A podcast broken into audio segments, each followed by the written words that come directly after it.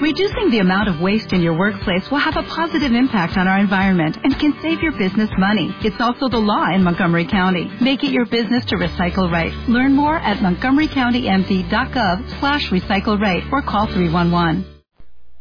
Buenas tardes compañeras, buenas tardes queridas familias. Hoy es jueves 2 de octubre y queremos en primer lugar dar la noticia triste. Nuestro hermano, fundador del Frente Sandinista, Inocente Escobar Pérez, hermano también de José Benito Escobar, fundador y dirigente sandinista, falleció después de larga enfermedad esta mañana. Él fue miembro de Juventud Patriótica Nicaragüense, después con otros jóvenes obreros formó lo que se llamó Juventud Revolucionaria Nacionalista. Ahí estaba José Benito, su hermano, Carlos Reina, Rigoberto Cruz, Pablo Úbeda, héroes sandinistas, todos. Después de Juventud Revolucionaria Nacionalista, con el movimiento Nueva Nicaragua, se encontró con Carlos Fonseca e integran el Frente de Liberación Nacional en 1961. Y por lo tanto, nuestro hermano inocente, fundador de nuestro Frente Sandinista de Liberación Nacional, fue capturado en incontables ocasiones por la Guardia Nacional, la última vez en el año 1967, y fue un hombre fiel hasta la muerte a la revolución, al pueblo, al Frente Sandinista.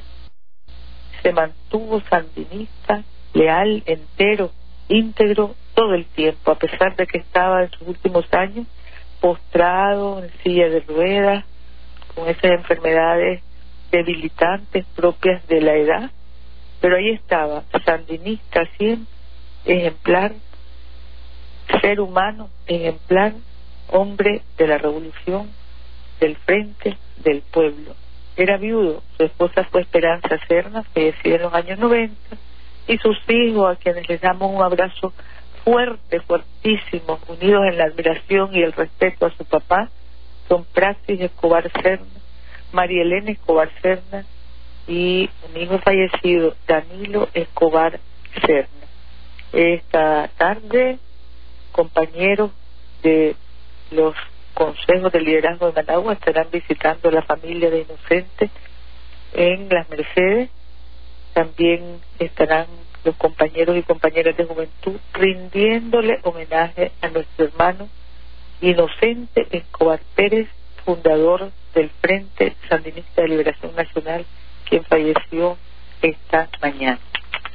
También tenemos otra noticia muy triste, dolorosa, hace un ratito nos comunicamos por encargo de nuestro presidente, comandante Daniel, con el canciller de Venezuela, compañero Rafael Ramírez, para transmitirle a nombre del comandante, al presidente Nicolás, transmitirle a él y a todos los compañeros del partido, a la juventud, a la familia venezolana, la consternación profunda que hay en todos nosotros por el atroz, por el cruel asesinato del joven y brillante diputado Robert Serra y de su esposa, la joven María Herrera. Anoche, anoche a eso de las once y pico lo veíamos, veíamos en la televisión el anuncio que hacía el ministro del Interior, Pedro Miguel, veíamos, escuchábamos las palabras conmocionadas de nuestro hermano Diosdado. Estamos buscando comunicación con él también para darle un abrazo fuerte a nombre de todo nuestro pueblo. Y nos sentimos profundamente indignados y profundamente tristes.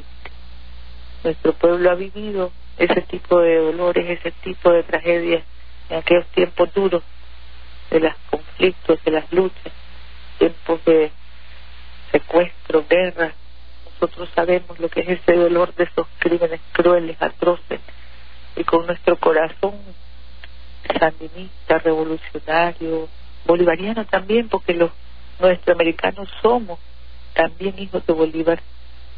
Reconocemos, nos reconocemos, nos identificamos en este dolor y en esta ira.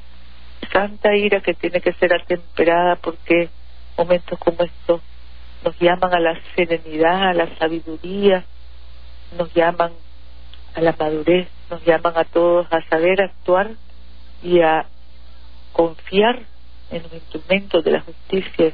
Sabemos que está confiando el pueblo venezolano, llamado que ha hecho el presidente Nicolás, llamado que ha hecho la, la autoridad del Partido Socialista Unificado de Venezuela, compañeros de la Asamblea Nacional con Diosdado al frente, a la cordura, a la calma, a la serenidad, a la sabiduría, al dolor, por supuesto, porque es un dolor que no puede negarse ni borrarse.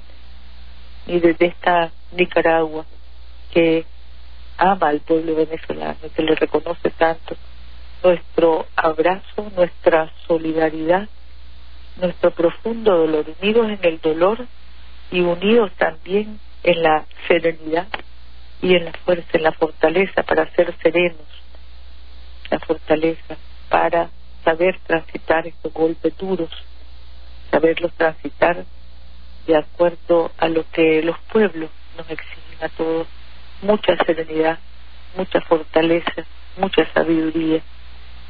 En medio del dolor estamos obligados a la tranquilidad.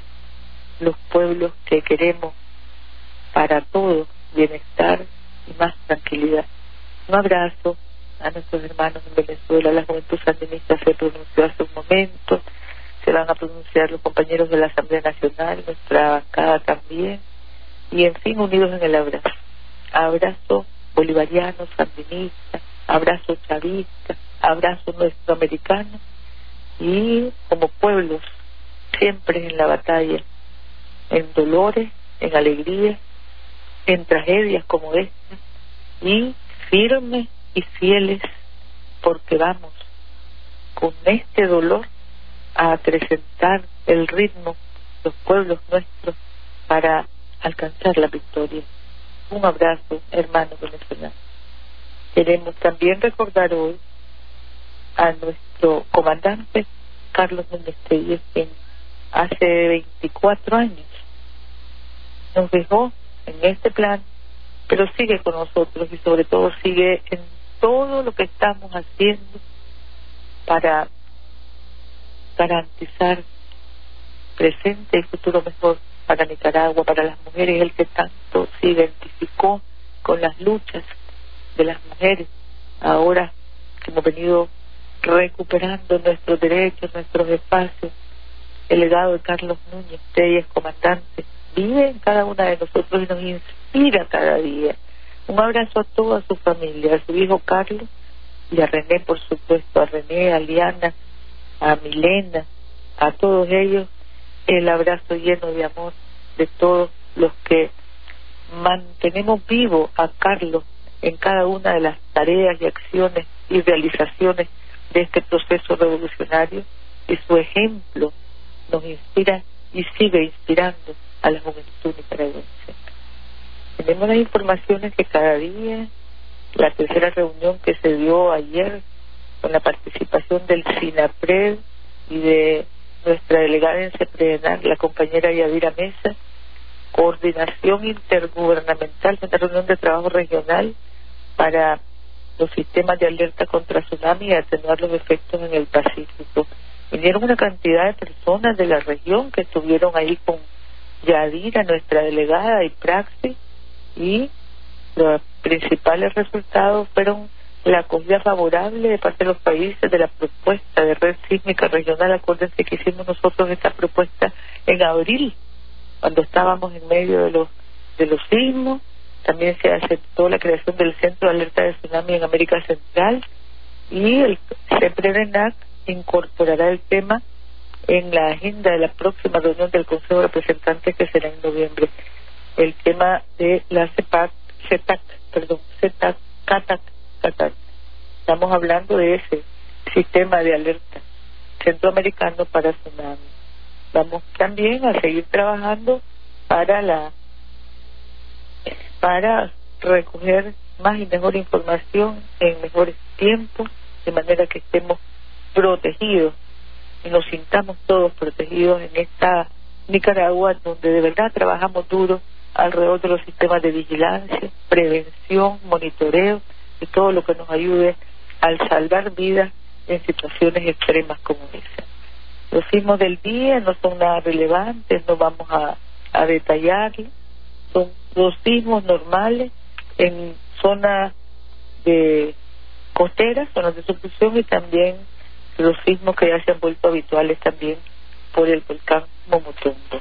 Esta tarde en el Ministerio de Educación se va a hacer el acto de reconocimiento a los ganadores y estudiantes destacados, ganadores de todos los concursos y ferias que se han dado a nivel de oratoria, lengua, literatura, poesía, historia, olimpiada, de matemáticas, feria científica y también en actividades solidarias.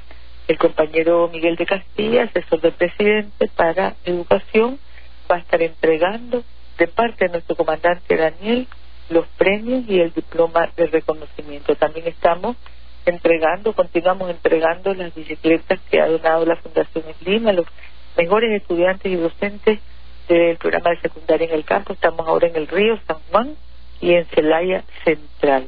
Estamos también contribuyendo con los compañeros de INAFOR en jornadas de reforestación. Miles de plantas de pino se están sembrando asesorados, por supuesto, por quienes saben, los compañeros del INAFOR. Todo esto es del Ministerio de Educación.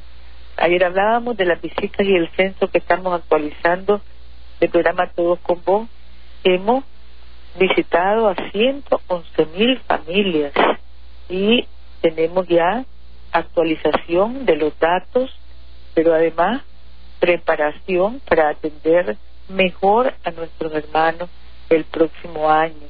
Eso es lo que estamos haciendo, preparándonos para el próximo año, poderlos atender mejor desde el nivel local, desde la promotoría solidaria y desde el nivel nacional. Tenemos entre los visitados 34 mil con discapacidad físico-motora, 16 mil con discapacidad intelectual, 16 mil con discapacidad visual, 15 mil 394, 11 mil 133 con discapacidades diferentes, múltiples, diversas, discapacidad auditiva 9.433, psicosocial, discapacidad psicosocial 7.396 y discapacidad de otro tipo 2.190.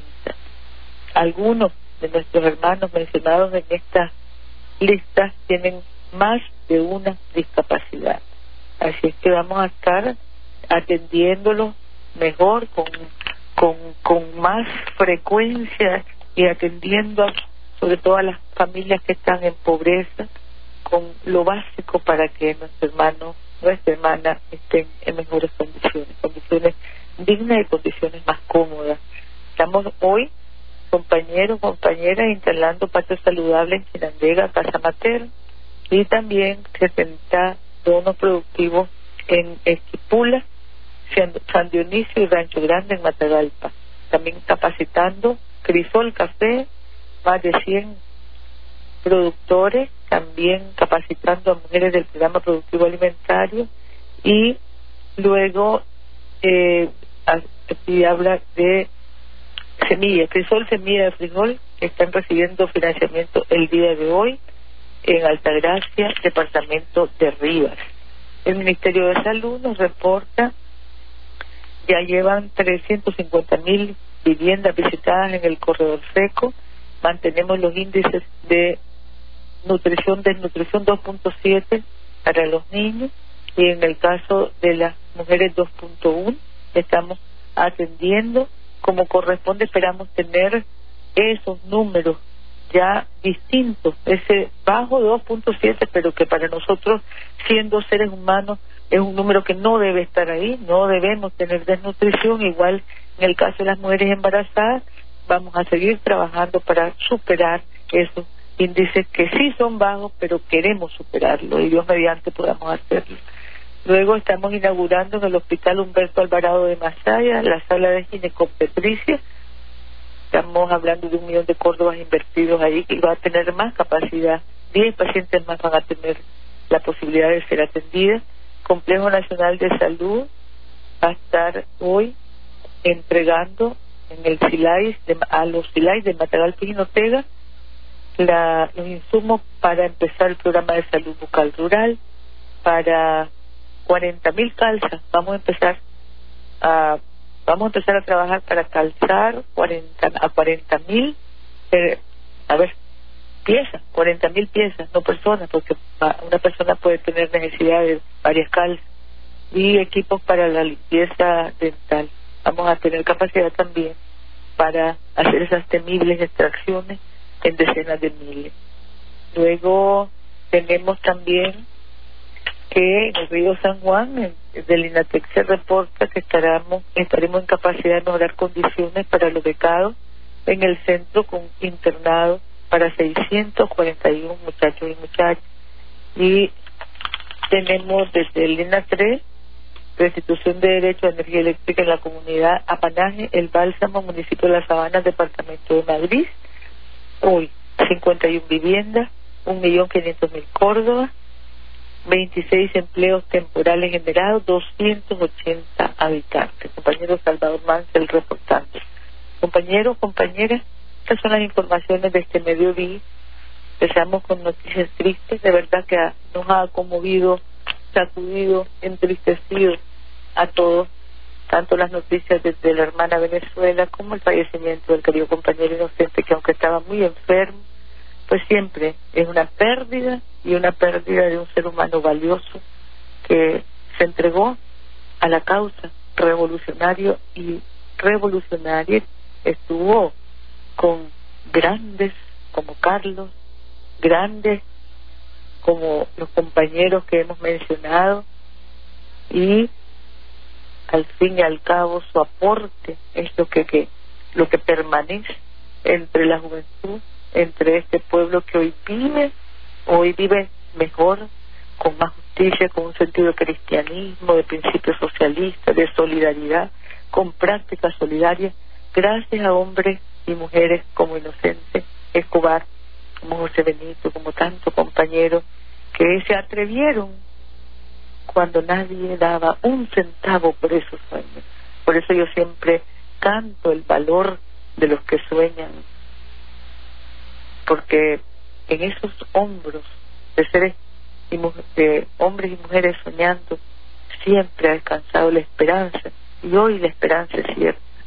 Honor y gloria a Inocente Escobar, fundador del Frente Sandinista de Liberación Nacional. Muchas gracias, compañeros, compañeras, y hasta mañana.